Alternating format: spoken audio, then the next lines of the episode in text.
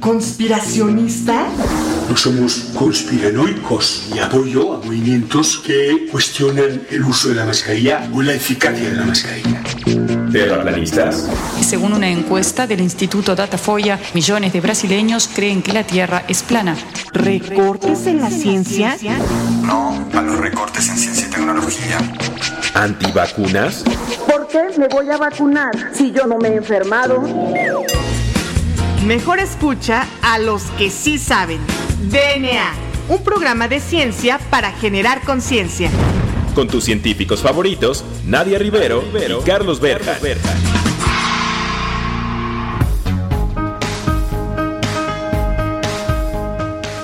ya lo escucharon en la introducción, así es, acérquese a los que sí saben, acérquese a sus científicos favoritos, como yo, que soy la doctora Nadia Rivero, y me acompaña como en cada jueves el famosísimo doctor Juan Carlos Gómez Berjan. Juan Carlos, muy buenas tardes, ¿cómo te encuentras en un jueves más de DNA, en un jueves más de ciencia? Y bueno, hoy que es 6 de enero, Día de Reyes Magos, y no solamente Día de Reyes Magos, sino que también es Día del Geólogo, pues ¿por qué no le platicas a nuestro queridísimo auditorio qué le tenemos preparado para el día de hoy? Pues mira, es un programa especial. Tenemos a un, investigador, ahorita lo, presentas tú más a detalle, pero eh, es un investigador que, bueno, es, eh, es, es, joven, es aparte de que no es de la Gran Tenochtitlán, porque estamos saliendo a eh, diferentes lugares de la República, ¿no? Y aparte de eso, es de una universidad que me parece que también está, es de las mejores que hay en, en el país, para que no se vayan con que las de siempre y las mismas que hacen ciencia y que si no hacen ciencia ellas no hay más. No, hay muchísimas en la República, no nada más son las de siempre, hay otras. Pero bueno, eh, tenemos un invitado hoy muy especial. Aparte de eso, eh, tenemos en el Día del Geólogo, pues, eh, a un invitado que hizo un paper y publicó un paper. Ahorita vamos a platicar en eso, Nadia. ¿Por qué no nos presentas a nuestro invitado? Claro que sí, Juan Carlos, pues el día de hoy tenemos el gusto, tenemos el placer, tenemos el honor de tener a un autor de un Nature. No es, eso no ocurre todos los, todos días, los días, en DNA. Y pues nos acompaña hoy el doctor Jamsul Ernesto Ocampo de la Universidad Autónoma de San Luis Potosí. Pero ¿qué te parece si le damos la palabra al doctor Ernesto para que él nos platique un poquito más acerca de quién es, qué hace y pues felicitarlo también en su día? Muchas felicidades, doctor Ernesto. Muchas gracias por aceptar nuestra invitación. ¿Cómo se encuentra? Muy bien, aquí en la distancia con ustedes. Eh, muchas gracias por la invitación, Nadia. Eh, a este su programa de radio. Eh, muy buen día a todos nuestros radioescuchas. Bueno, yo soy geólogo de formación. Yo egresé de la Universidad Autónoma de Guerrero y realicé mis estudios de posgrado en la Universidad Autónoma de Nuevo León. Desde el 2011 fui contratado por la Autónoma de San Luis Potosí y estamos aquí hace 10 años ya, ¿verdad? Eh, comúnmente yo, bueno, dentro de la geología hay varias ramas que estas tiene y yo trabajo principalmente algo que se llama sedimentología, que se encarga de cómo se mueven los granitos, tanto en los ríos como en las playas, y sobre todo cómo se ven en la antigüedad, porque recuerden ustedes que la Tierra tiene millones de años, ¿sí? Entonces sí. los geólogos eh, a nosotros nos forman para observar cuatro dimensiones, que es el largo, el ancho, la profundidad, y una que a veces es muy complicada, de adquirir, que es el tiempo, es decir, poder pensar en qué sucedió hace 10 millones, 20, 30, 500 millones, porque la Tierra tiene 4.600 millones de años, desde su formación hasta el día de hoy. Oye, ya, qué interesante. Y eh, de pregunta que yo te haría, sobre todo para nuestro autor que a veces a lo mejor está buscando este, si estudiar o no eh, alguna carrera de geología, ¿tú qué, qué, le podrías decir a nuestro autor de geología? Si alguien quisiera o estuviera interesado en estudiarlo, ¿a qué se va a enfrentar? Ah, claro, mira, la geología, créanme que es el, para mí la carrera naturalista más hermosa que existe. No quiere decir que la biología y otras no sean bonitas, pero incluso yo en algún momento viví mucho tiempo en Iguala Guerrero, ahí cerca de donde están ustedes, y yo iba a ingresar al Instituto Politécnico Nacional a la carrera de medicina, pero por azares del destino me encontré con que yo entraba un semestre desfasado, yo entraba en enero en lugar de entrar en agosto, y un compadre de mis papás me comentó que había una carrera de ciencias de la tierra, y yo lo primero que pensé es, dije, no, no quiero sembrar, con mis tíos me iba a sembrar los, los veranos, y, y créanme que es muy cansado un trabajo y es muy mal pagado, ¿no? Y él me dice, no, Fíjate que en la geología andan buscando agua, andan buscando oro, petróleo, hay volcanes. Ah, dije, voy a ver. Y lo que me llamó la atención es el plan de estudios que yo cursé en aquel momento. que tenía un tronco común prácticamente, que eran puras materias de ciencia básica, física, química, matemáticas y biología. Entonces, de ahí surge una idea que hemos platicado con un amigo que falleció eh, este año por causas del COVID, en donde la geología es el estudio de la Tierra, pero tiene como soporte las cuatro ciencias básicas fundamentales, que son esas, ¿verdad? Entonces yo me encontré con una carrera que conjuntaba materias que me gustaban, como algunas cosas de matemáticas, física sobre todo, y tú las podías aplicar en diversas materias. Entonces por eso ahí es que después de tres o cuatro semestres de estar en la carrera, yo decidí profundizar en la línea de sedimentología. Entonces, desde hace más de 20 años yo trabajo con los sedimentos que me gustó, incluso a corta edad era asistente de profesor, porque mi asesor estaba haciendo el doctorado en aquel momento y me dejaba a mí a cargo sus clases, pero créanme que es algo bonito. Eh, les permite a ustedes explorar, conocer muchos lugares, sí es muy cansado porque hay que caminar a veces todo el día para llegar a, los afloramientos, 40, 50 kilómetros, dormir en donde se pueda, pero conoces bellos lugares y aparte puedes documentar o saber que hay yacimientos de oro o de metales que usamos en la vida cotidiana de recursos tan importantes como el agua o los hidrocarburos que son tan necesarios. Entonces de eso se encarga el geólogo. El geólogo se encarga de buscar eso y bueno, algo que, que en México no está muy bien desarrollado, con excepciones de algunas ciudades que recuerdo como por ejemplo Monterrey, no, no sé si la Ciudad de México lo tenga, pero algo que se ha dejado a un lado es sobre todo los estudios de mecánica de rocas y de suelos para las construcciones en la ciudad de Monterrey, si tú vas a construir algo muy pequeñito, muy grande, ocupas llevar un estudio geotécnico o geológico que te asegure que tu suelo o tu roca donde vas a construir es estable.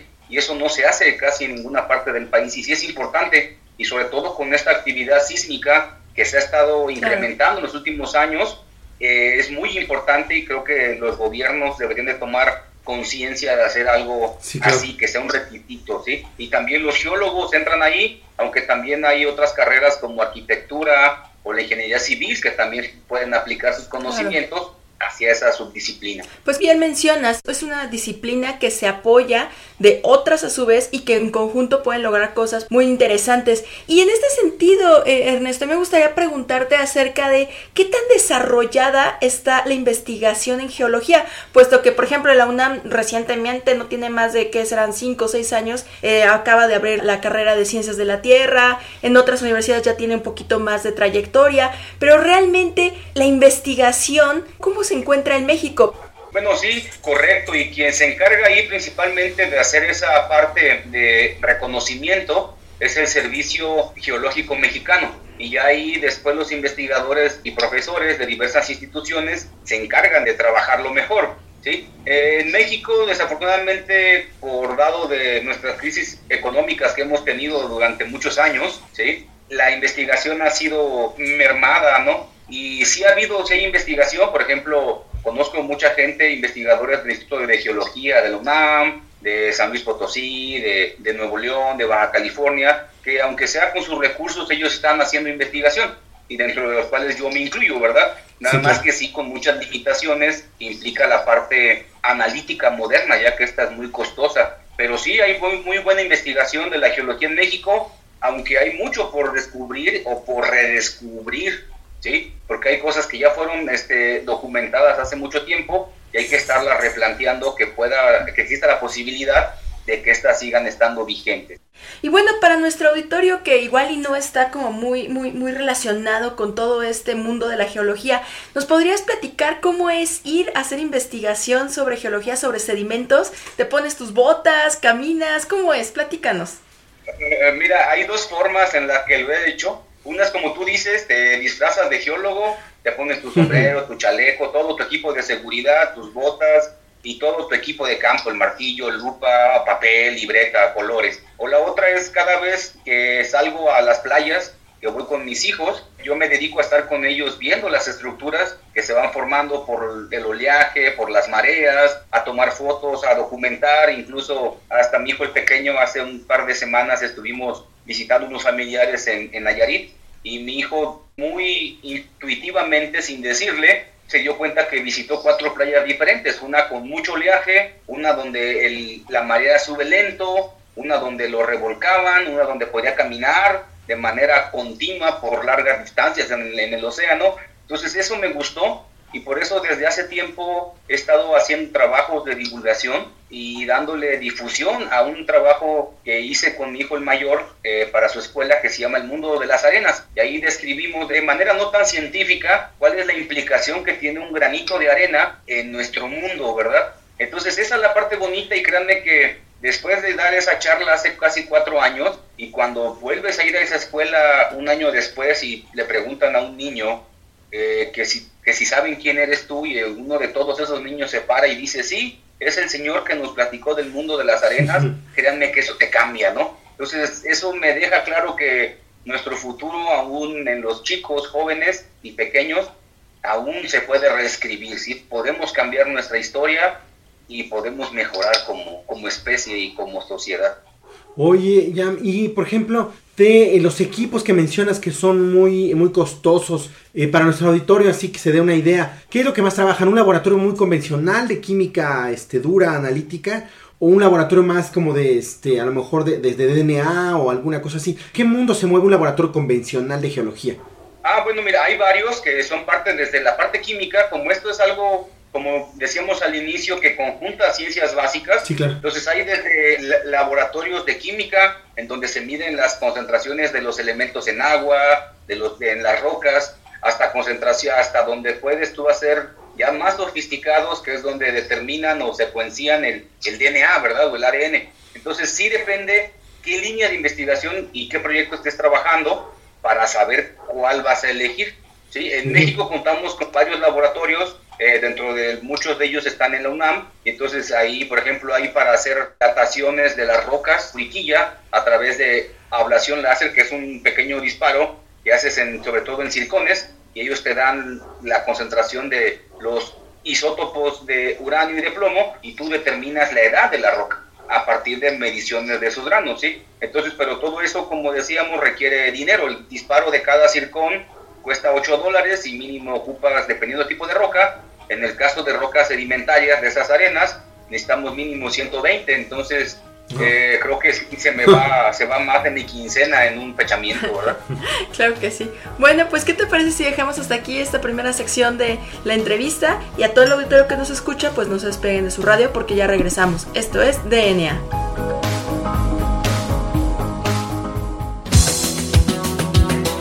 Volvemos en menos de lo que tus genes se traducen a proteínas.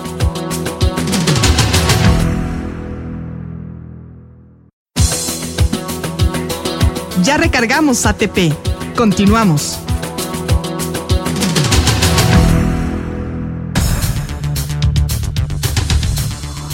Pues ya regresamos. Pásele a su programa favorito sobre divulgación de la ciencia, con los que sí sabemos, los investigadores, los científicos. Y bueno, pues recuerden que ya estamos platicando con el doctor Ernesto Ocampo de la Universidad Autónoma de San Luis Potosí, que es un experto en rocas. Y justamente ahí va mi pregunta. En toda nuestra sección pasada mencionabas las rocas. Y comúnmente en nuestro slang, en nuestro lenguaje cotidiano decimos, mira esa piedra, mira esa otra piedra. ¿Qué es lo correcto? ¿Cómo nos tenemos que dirigir? ¿Es piedras o rocas? ¿Qué diferencia hay entre una y otra? Mira, eh, hola Nadia, sí, es una muy buena pregunta porque se presta a una confusión.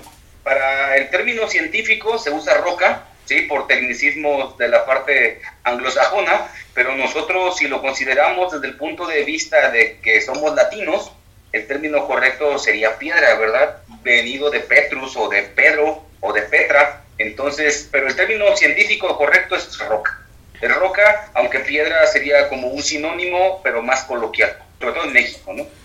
Oh, muy bien, ya sabemos la, ya sabemos cómo dirigirnos. Oye, y ahora sí, entonces, ahora sí la pregunta, ¿de qué son tus líneas de investigación? Y si nos pudieras platicar de este eh, Nature que acabas de sacar, ¿de qué, sobre qué versa, de qué trata? Ok, mira, eh, mis líneas de investigación son todo lo que tiene que ver con cómo se mueven y se originan los sedimentos. Esos granitos que cuando llueven en la Ciudad de México y en cualquier lugar quedan en, las banquetas, ¿sí?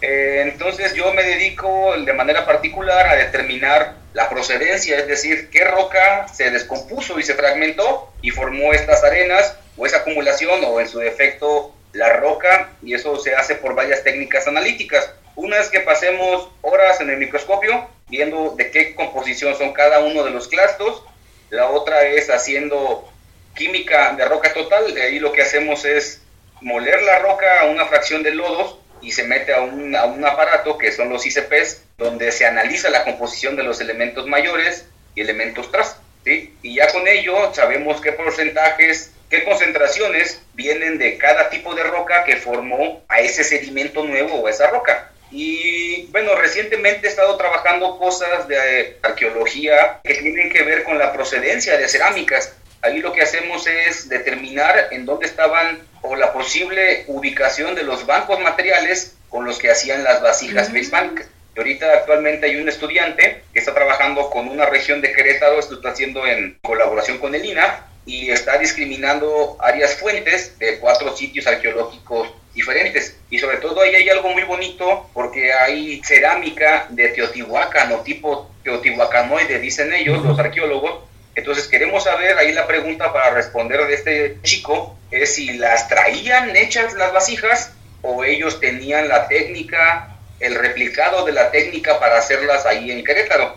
Y bueno, con lo que me comentas del trabajo publicado el año pasado, en donde yo soy colaborador, trata sobre la posible presencia de humanos en América, bueno, más antiguo en América, y sí quiero yo dejarlo en claro, mejor documentado, ¿sí? porque ya ha habido otros trabajos más antiguos que han sido desprestigiados por diversos grupos de investigadores que dicen que los humanos llegan a América hace 15.000 años por el estrecho de Bering, ¿sí? Pero estos trabajos datan de 30.000 años, es decir, sería prácticamente 15.000 años antes de lo establecido en los libros de historia, por eso es que se convirtió en un buen trabajo, pero aparte por la compilación de todos los datos que se hicieron ahí, que va desde fechamientos, desde detección de polen para saber qué plantas y animales hubo, secuenciación de ADN, caracterización de los artefactos, y ahí es donde entra la parte geológica. En lo personal, lo que yo hice ahí fue caracterizar geológicamente diversas rocas y diversos fragmentos que eran, e-, ellos les llaman lascas o el desperdicio de cuando la gente está haciendo un artefacto, que eran las rebabitas. Entonces yo caractericé y, y diferencié esos artefactos y rocas y fragmentos de rocas que venían de fuera de la cueva, dentro de la cueva y dentro de los sedimentos que llenaron esa cueva. Oye, qué interesante. Y bueno, a nosotros igual nos puede quedar un poquito más claro como el impacto que puede tener toda esta investigación, porque justo forma parte de los procesos de migración que dieron lugar ahora a los asentamientos este, humanos que conocemos. Pero les podrías platicar, explicar un poquito más a nuestro auditorio cómo impacta toda esta investigación en la sociedad, por qué es relevante. Sí, claro, porque está en Nature. ¿Por qué está en Nature? Bueno, eh, es tan relevante porque cambiaría la perspectiva de una teoría que viene de hace aproximadamente 150 años, que es lo del estrecho de Bering, que dicen que cuando más o menos 72 mil años, 82 mil años, ocurre en el planeta Tierra una época donde las temperaturas bajan, que es de, de, una glaciación. Entonces muchas tierras con este congelamiento de las aguas oceánicas, el nivel del mar disminuyó hasta casi 150 metros. Entonces quedaron expuestas muchas superficies de tierra que servían como puentes. Y dentro de ellos era el continente, bueno, lo que llaman como Beringia o el estrecho de Bering. Y entonces, de, de acuerdo con los datos de migración que se iban obteniendo, se cree que los primeros pobladores que llegaron a Norteamérica, sobre todo, que tienen que ver con la cultura Clovis y la cultura Ferret, llegaron entre hace 16 y 15 mil años, ¿sí? Pero hace unas dos décadas más o menos y recientemente se han estado encontrando eh, artefactos, es decir, puntas de flecha,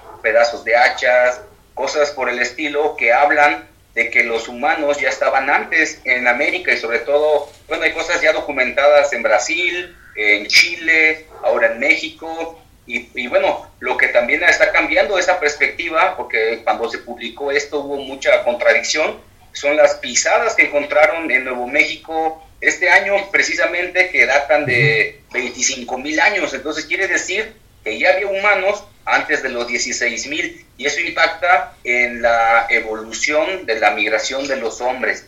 ¿Cómo llegaron? Esa es la pregunta que tenemos que que se tiene que responder, digo tenemos porque ahí ando metido, pero no en eso. Este, pero ¿cómo llegaron y qué especie fue? Esa es la pregunta, ¿verdad? Que hay que responder.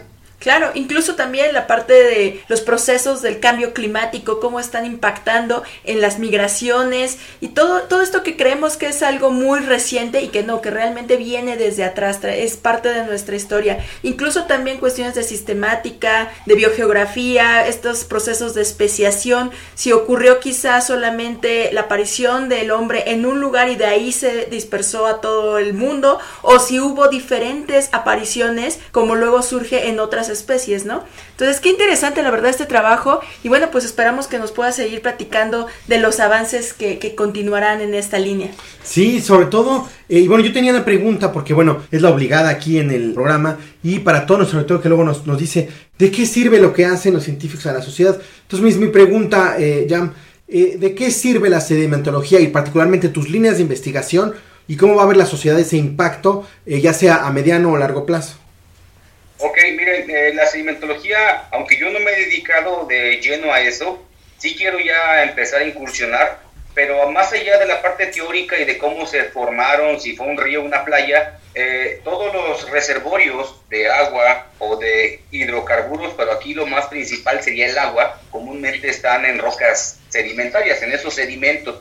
Entonces, el impacto de la sedimentología ayudaría mucho en un futuro, si es que se logra desarrollar más, a obtener sobre todo mejores reservorios de agua dulce para nosotros, porque la escasez que sigue de agua a nivel global va a ser muy complicada, ¿sí? va a ser más valioso que el petróleo, entonces sí es, esa es la utilidad principal. Y más allá de también podemos conocer si, era, si había ríos, cómo era la paleogeografía, la distribución, cómo era el clima en el pasado, también lo podemos reconstruir Aparte, también con la sedimentología se pueden extraer bancos de materiales como las rabas con las que construyen las casas, sí, los pisos. Entonces, si lo queremos aplicar a un sistema más destructivo que no me gusta, más extractivo, también tiene esas aplicaciones y tal vez por eso es que no he ingresado a, a, esa aplicación de mi línea de investigación, porque yo soy partícipe de la teoría de Gaia propuesta por James Lovelock, ¿sí? Entonces creo que somos todos parte de un, de un entorno que tiene vida y si ese entorno con vida empieza a tener cánceres por algún lugar, pues todos vamos a perecer.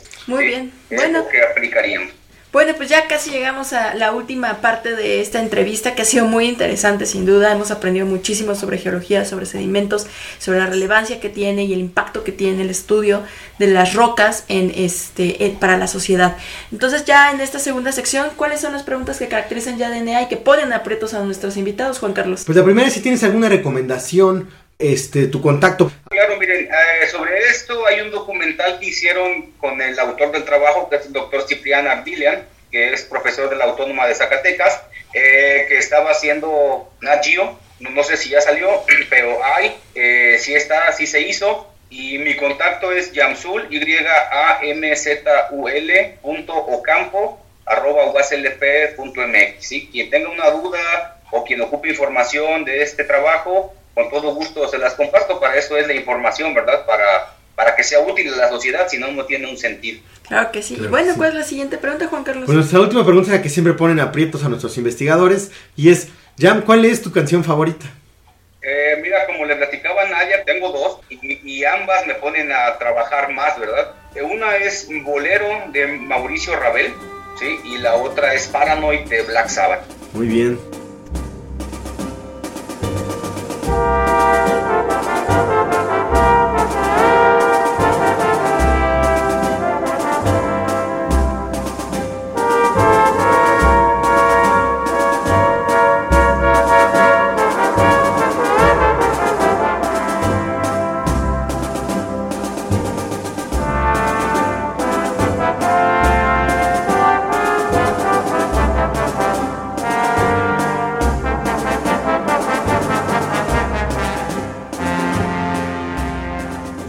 Regresamos. Yamsul, muchísimas gracias por aceptar nuestra invitación. No, muchas gracias a ustedes y espero, espero a los radioescuchas les guste. Claro que sí, pues muchísimas felicidades por el Nature y también agradecemos a nuestra productora Claudia Flores y a la estación Ciudadana 660.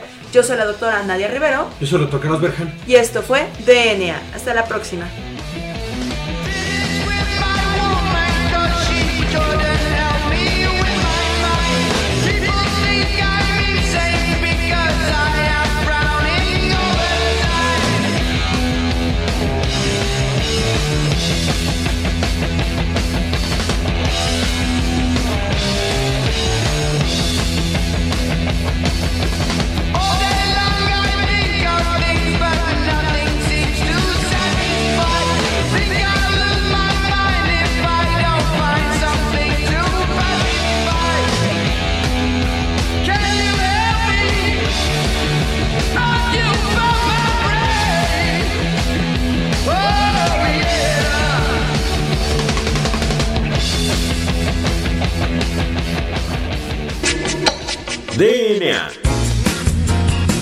La materia no se crea ni se destruye, solo se transforma. Nos vemos en el próximo programa de DNA.